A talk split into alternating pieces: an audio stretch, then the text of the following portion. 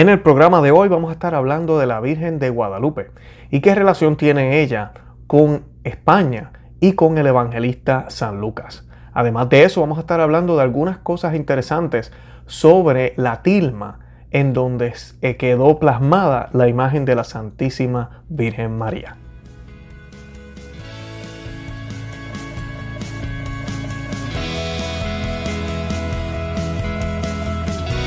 Bienvenidos a Conoce, Ama y Vive tu Fe. Este es el programa donde compartimos el Evangelio y profundizamos en las bellezas y riquezas de nuestra fe católica. Les habla su amigo y hermano Luis Román y quisiera recordarles que no podemos amar lo que no conocemos y que solo vivimos lo que amamos. Hoy vamos a estar hablando de la Virgen de Guadalupe. Todos los 12 de diciembre celebramos la fiesta de Nuestra Señora de Guadalupe, patrona de las Américas y patrona de México y es una de las vocaciones más populares en el mundo entero, además de que es uno de los milagros aprobados por la Iglesia Católica también más queridos y, más popular también del mundo entero. Más de 20 millones de personas visitan México solo para poder visitar la Basílica de Nuestra Señora de Guadalupe. Y en el día de hoy, pues yo quiero hablar, sí, vamos a hablar un poco del milagro y de todo lo que sucedió en México. Pero, ¿verdad? Como ya sabemos, hay mucho, mucho contenido en la internet, muchos videos aquí en los canales de YouTube, diferentes podcasts que han hablado también de esta vocación y de lo que ha sucedido. Yo voy a hablar brevemente de eso, pero yo quiero enfocarme más en cosas que tal vez ustedes no saben.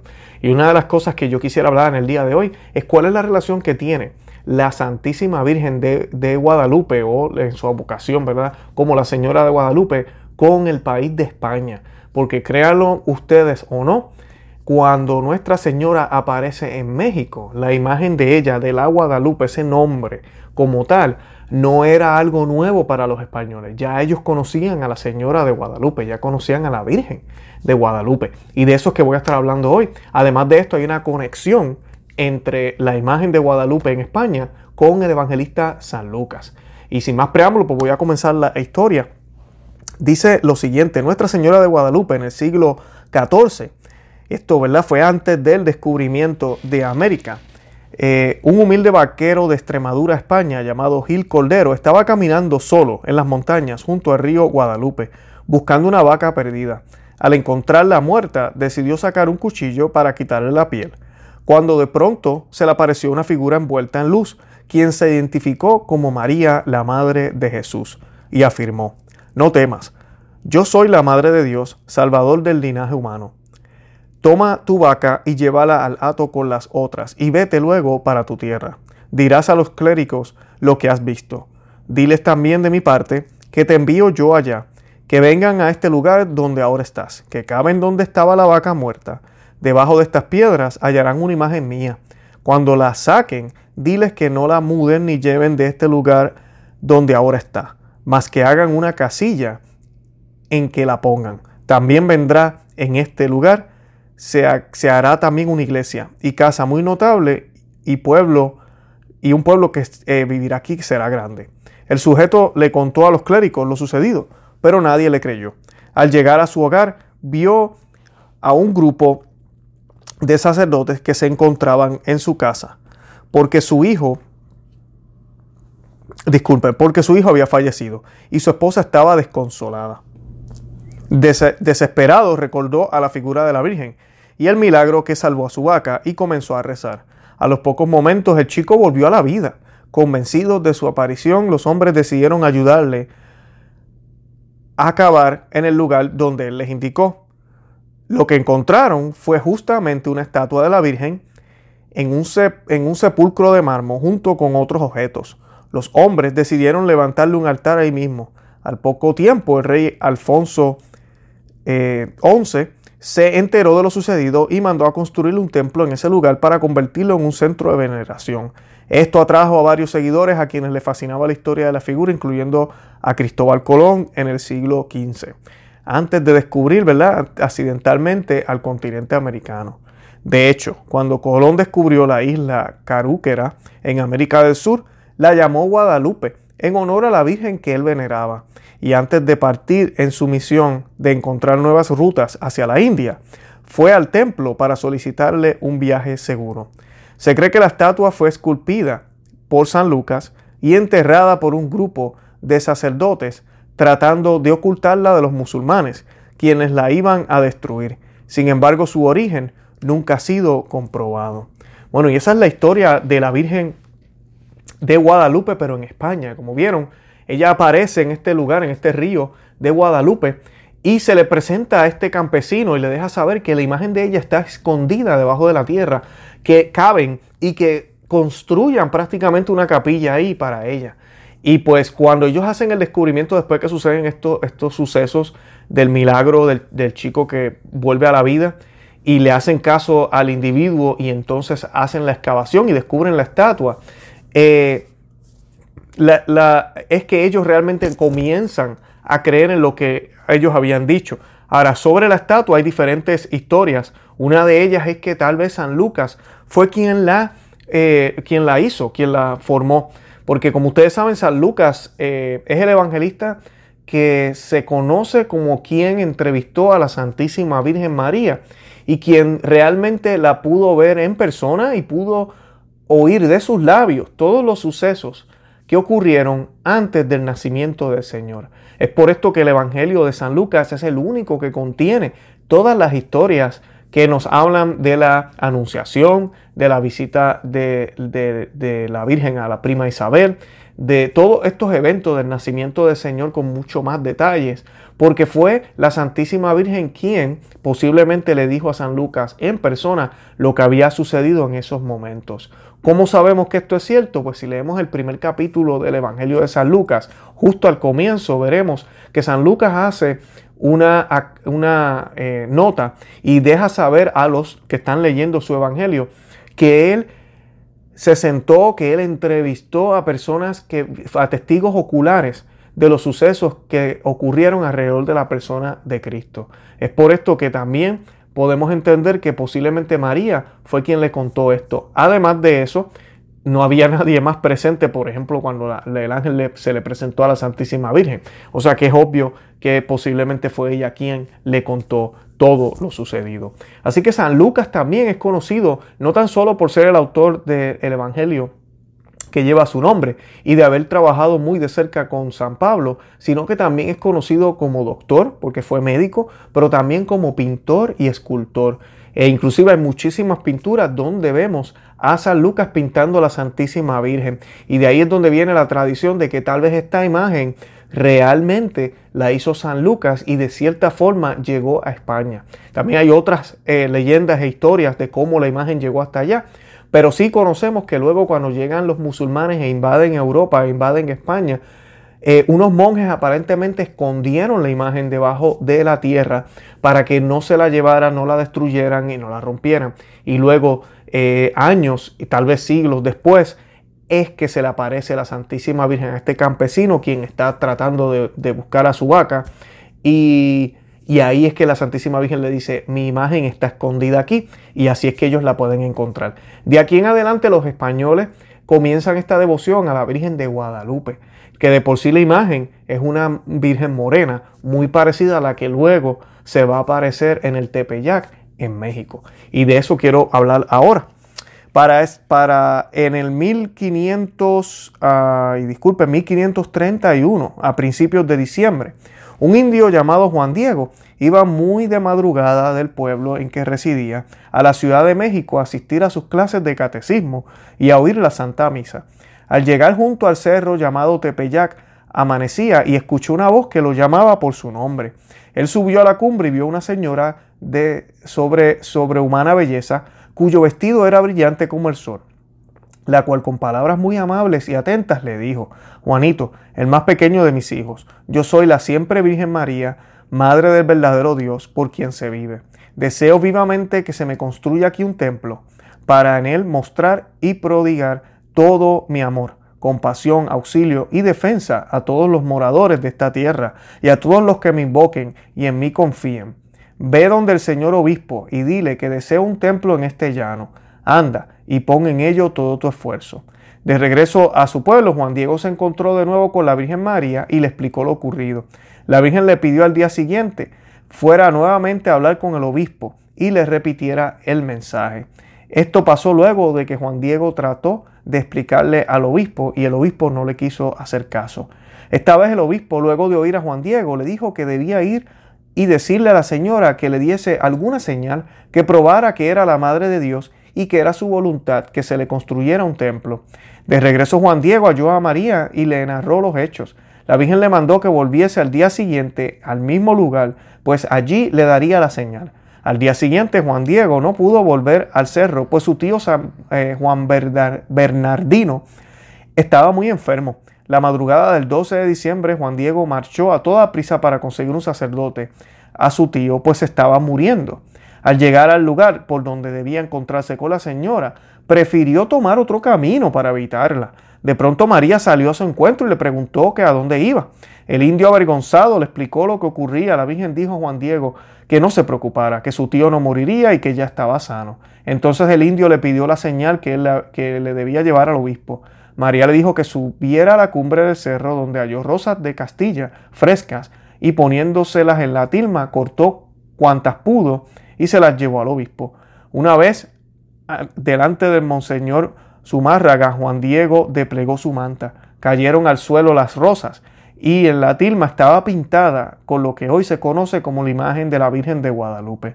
Viendo esto, el obispo llevó la imagen santa a la iglesia mayor y edificó una ermita en el lugar que había señalado el indio. Siglos más tarde, Pío X, Pío X la proclamó como patrona de toda la América Latina, Pío XI de todas las Américas, Pío XII la llamó emperatriz de las Américas y Juan XXIII la misionera celeste del Nuevo Mundo y la Madre de las Américas. La imagen de la Virgen de Guadalupe se venera en México con grandísima devoción y los milagros obtenidos por los que se rezan a la Virgen de Guadalupe son extraordinarios. Bueno, y el primer milagro sabemos que fueron millones, se estiman que fueron entre 7 a 10 millones de indígenas que se convirtieron así de la noche a la mañana a, por, al cristianismo, a creer por Cristo. ¿Qué, más milagro que ese, no? Eh, y, es una forma también de poder darnos cuenta de que realmente esto es de Dios. Mm, Jesucristo cuando caminó en la tierra, a veces tuvo que decirle a los incrédulos, mira, si no quieren creer en lo que yo diga, no crean en lo que yo digo, pero crean en los prodigios que yo he hecho. O sea que muchas de las señales que Cristo hizo no fueron solo por hacerlas, sino fue para que pudiéramos creer, para que pudiéramos darnos cuenta de que Él era el Hijo de Dios. Pero más que eso, para acercarnos a quién? Al Padre. ¿Qué está haciendo aquí la Santísima Virgen? Está acercándonos a Cristo, quien nos acerca al Padre. Es exactamente lo que sucede en España y es exactamente lo que sucede en México. Y es algo muy interesante también que cuando aparecen estas, eh, aparece la Santísima Virgen en México, esto sucede años después de que Martín Lutero, eh, el hereje Martín Lutero rompiera con la Iglesia Católica y los luteranos comenzaran a, hacer su propia eh, herejía, su propia falsa iglesia. Y fueron también millones las almas y serán y han sido millones las almas que se han separado de la Iglesia Católica por culpa de Martín Lutero. Y la Santísima Virgen al llegar a México y al convertirse más de casi 10 millones de indígenas, prácticamente fue como si recuperáramos lo que en cierto sentido habíamos perdido.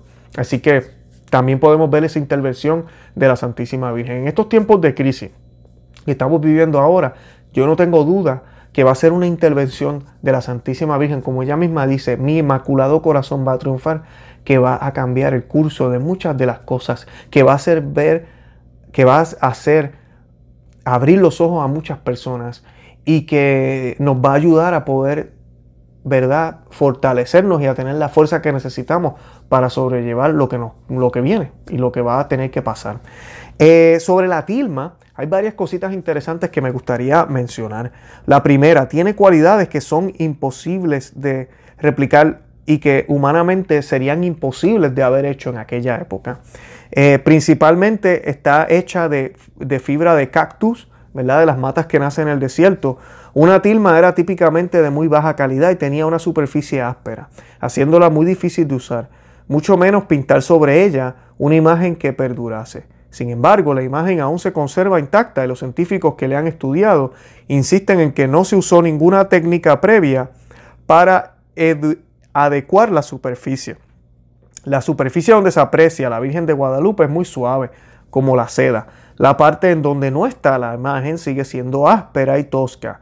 Más todavía los expertos en fotografía infrarroja que estudiaron la tilma a fines de la década de 1970 determinaron que no había trazos de pincel ni, sino una imagen que fue plasmada completa al mismo tiempo. Esto junto con una calidad iridiscente de cambiar, ligeramente de colores dependiendo del ángulo en que una persona la observa. Además se determinó que la coloración de la imagen no tiene elementos animales o minerales. Los colorantes sintéticos no existían en el 1531. O sea que esto hubiese sido imposible para cualquier persona que viniera de España o para los indígenas en aquella época de poder realizar. Los escépticos dicen que de alguna forma, ¿verdad? Los escépticos dicen que solo es una pintura, pero la ciencia, ¿verdad?, ha demostrado lo contrario. Una de las primeras cosas que, que dicen es que tiene que ser una falsificación o un fraude. Pero mientras con el paso del tiempo la original mantiene sus colores, las réplicas comienzan a deteriorarse. Miguel Cabrera, artista del siglo XVIII, que hizo tres de las copias más conocidas de la, de la imagen de la Santísima Virgen, de Guadalupe para el arzobispo, el papa y otras futuras réplicas, escribió una vez sobre la dificultad de recrear la imagen, incluso sobre las mejores superficies. Y eso es asombroso. La imagen también ha mostrado características sorprendentes. Cuando el doctor Carlos Fernández Castillo, médico mexicano, examinó la tilma, encontró una flor de cuatro pétalos sobre el vientre de María. Los aztecas llamaban a la flor Naui o y era el símbolo del sol y de la plenitud. Después de más exámenes, Fernando de Castillo concluyó que las dimensiones del cuerpo de Nuestra Señora en la imagen eran los de una madre por dar a luz pronto. El 12 de diciembre, como sabemos ya, está muy cerca de la fecha de Navidad. Finalmente, una de las atribuciones más comunes y descubrimientos reportados es el de los ojos de la Virgen en la imagen. El doctor José Tosman, un oftalmólogo peruano, estudió los ojos de la imagen de la Virgen con una magnificación de 2.500 veces. O sea que utilizó, eh, como diríamos, la tecnología de, microscopio, trató de, de agrandar más de 2.500 veces esa imagen de los ojos y fue capaz de identificar hasta 13 individuos en ambos ojos en diferentes proporciones, así como el ojo humano reflejaría una imagen parecía ser una captura del momento exacto en el que Juan Diego desplegó la tilma ante el fray Juan de Zumárraga. Esto sí es sorprendente, es como si Usted sabe, cuando usted está observando a alguien o cuando usted observa a alguien, mire los ojos y usted se ve reflejado, es como si el reflejo de los que estaban viendo la imagen hubiesen estado plasmados en los ojos de la imagen de la Virgen en la tilma y quedaron fotografiados prácticamente. Y eso se ha quedado ahí por siglos. Y con esta tecnología ahora podemos ver esa imagen, o sea que podemos observar al obispo y todo lo que sucedió ese día, en ese preciso momento, quedó plasmado en los ojos. En el 1531, y yo creo que ni siquiera ahora existe ese tipo de tecnología. Así que esto sí que es inexplicable. Eh, parece ser prácticamente indestructible. Dos eventos distintos han amenazado la tilma a través de los siglos. Uno de ellos ocurrió en el 1785 y el otro en 1921. En el 1785 un trabajador estaba limpiando el recubrimiento de vidrio cuando accidentalmente derramó solvente de ácido nítrico sobre una gran proporción de la imagen. La imagen y el resto de la tilma, que debió haberse corroído casi instantáneamente por el derrame, se autorrestauró con el paso de 30 días y permanece intacta hasta el día de hoy, con unas pequeñas manchas en lugares en donde no está la imagen. En el 1921, un sujeto anticlerical escondió 29 varas de dinamita en un jarrón de rosa y lo puso ante la imagen dentro de la Basílica de Guadalupe. Cuando la bomba explotó, casi todo, desde el piso y el reclinatorio de mármol, voló.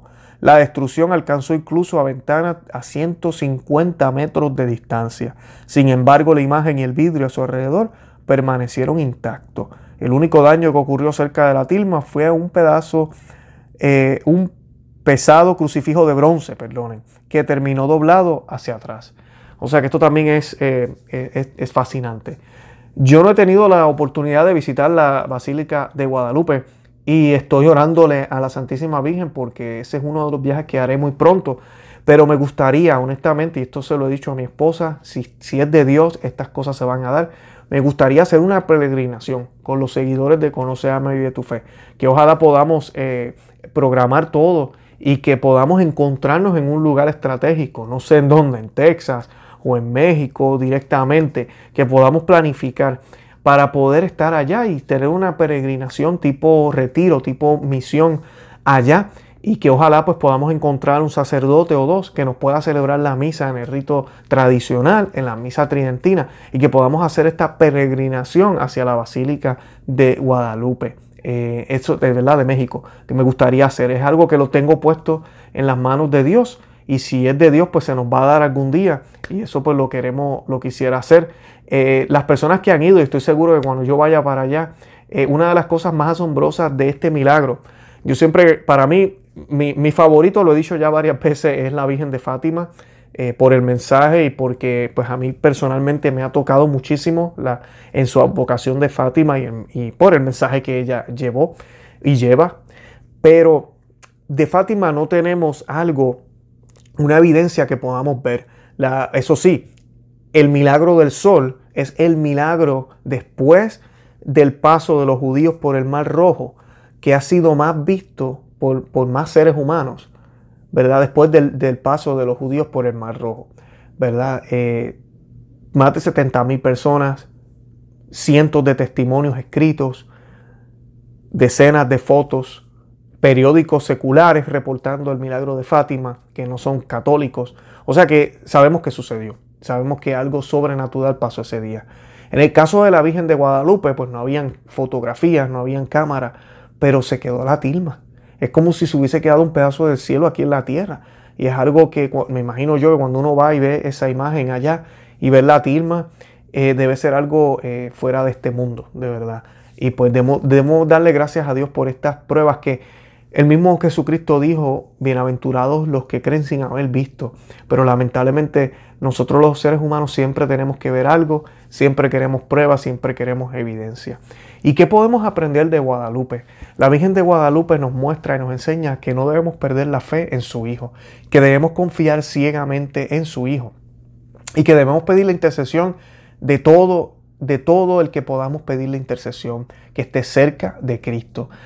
Ustedes saben que aquí en la tierra le pedimos intercesión a personas, ¿verdad? Al pastor, al sacerdote, al ministro, eh, al diácono, mire, eh, por favor ore por mí, a la señora de Rosario, a la gente que van al grupo.